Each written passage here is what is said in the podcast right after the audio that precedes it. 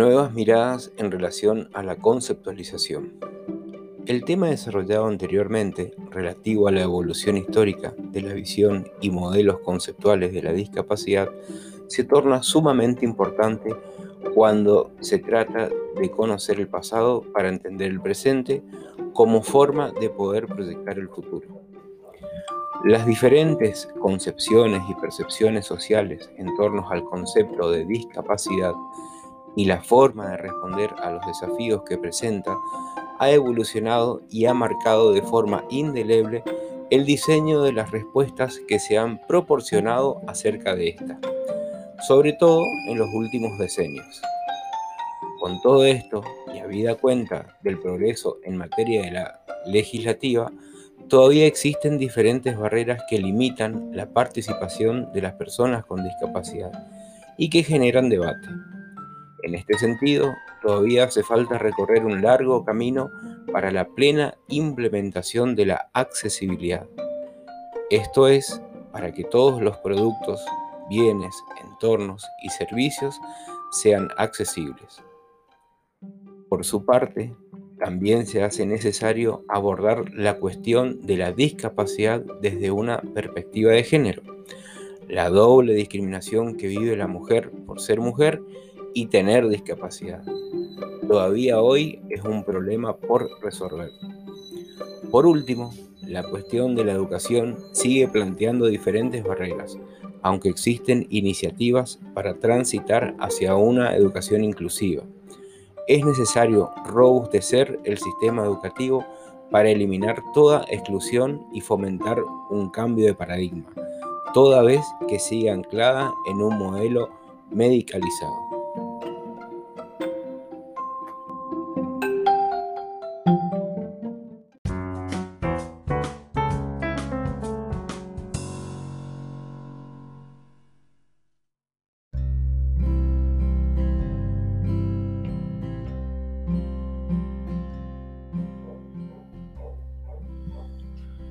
Con el fin de garantizar una tarea equilibrada y objetiva, la precisión de la terminología debe ser una de las principales preocupaciones en la atención de la temática de la discapacidad.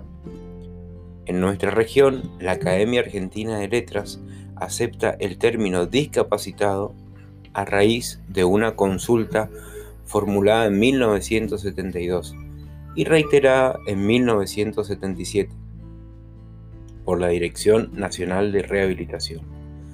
La OMS, Organización Mundial de la Salud, no fue ajena al problema terminológico. Los términos que surgían del campo de la ciencia acababan teniendo un mal uso, quedando degradados y utilizados como insultos. Pese a todo ello, no se ha podido evitar el uso como sinónimos, no solo en la lengua común, sino incluso en muchas de las literaturas especializadas de términos y conceptos de naturaleza diferente, promulgadas por la OMS. En suma, para comprender cabalmente el tema que nos ocupa, es preciso considerar que, como ya se ha adelantado, el lenguaje y la, y la terminología empleada en la materia es sumamente importante, puesto que como todos sabemos, el lenguaje constituye un medio de comunicación entre las personas.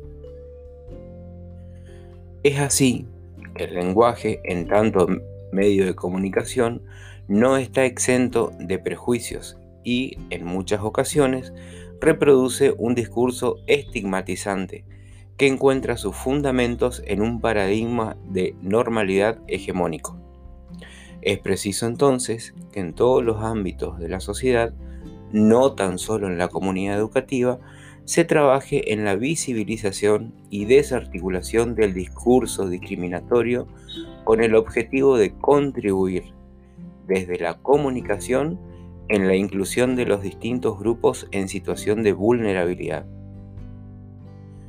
En el caso particular de las personas con discapacidad, la discriminación en el lenguaje se evidencia en la utilización de ciertos términos y predominancia de la perspectiva de la discapacidad propia del modelo médico o rehabilitador, que adopta una concepción reduccionista y asistencialista de las personas con discapacidad.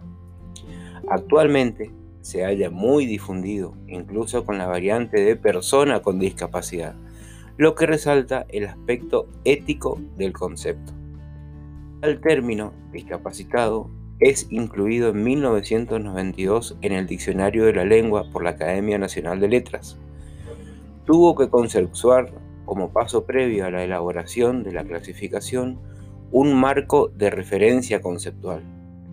Asimismo, durante los años subsiguientes, la aprobación de la clasificación tuvo que llegar a un acuerdo sobre la utilización de los términos más importantes como una serie de organizaciones internacionales. A continuación, se desarrollan las recomendaciones sobre ciertos términos y conceptos no discriminatorios presente en el capítulo sobre discapacidad de la publicación de buenas prácticas de la comunicación pública.